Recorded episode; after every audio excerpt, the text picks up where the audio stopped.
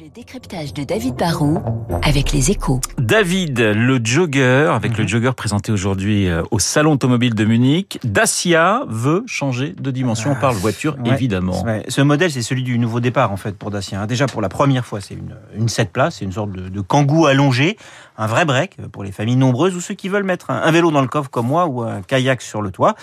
C'est aussi le symbole de, de la nouvelle ambition de ce qu'est la pépite du groupe Renault qui veut devenir un vrai constructeur généraliste répondant à tous les besoins des automobilistes. hein. Ils avaient déjà des citadines plus ou moins grosses, un SUV avec le Duster, des, des véhicules utilitaires, même une électrique avec la Spring. Là, ils rajoutent l'offre familiale en étant toujours fidèles à leur ADN, être imbattable niveau rapport qualité-prix en allant sur le segment qui est le plus rentable du marché. Alors en quoi ce, ce véhicule est symbolique de la stratégie de Dacia? Bah, au départ, faut s'en souvenir, hein, Dacia, c'était en caricaturant un peu un constructeur roumain racheté pas très cher par Renault pour faire du low cost pour les pauvres dans les pays pauvres. Aujourd'hui, bah, Dacia a complètement changé de positionnement. C'est en fait l'achat qui dit aux consommateurs les voitures sont de plus en plus équipées, de plus en plus chères. Nous, on vous propose une voiture neuve avec tout ce qui est indispensable, avec l'essentiel, hein, comme la clim ou les airbags, mais on ne vous met pas le superflu. Du coup, le jogger commence à 15 000 euros, le prix d'une bonne occasion. Et Dacia s'adresse à tout le monde en disant ce n'est pas parce qu'on est riche qu'on peut pas être malin. Équipez-vous sans vous ruiner et gardez du pouvoir d'achat pour autre chose.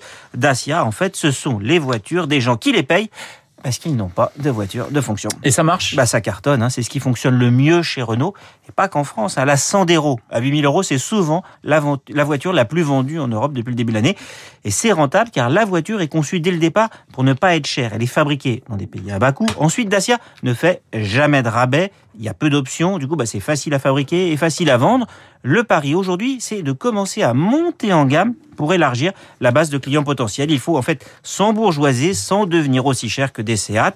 Il faut répondre à la demande de ceux qui veulent une voiture neuve, mais qui veulent pas passer pour des radins, mais pour des malins, un peu cool. Avec la Jogger, Dacia est franchement sur la bonne route, et si ça continue de marcher, bah, ça pourrait être une réussite un peu comme Decathlon dans la grande distribution, qui n'a peur ni d'Adidas, ni, de Nike. Le décryptage de David Barou dans une petite minute, le journal de 8 heures. Je vous rappelle que c'est Gérard Haro, l'ancien ambassadeur de France aux États-Unis, qui sera mon invité à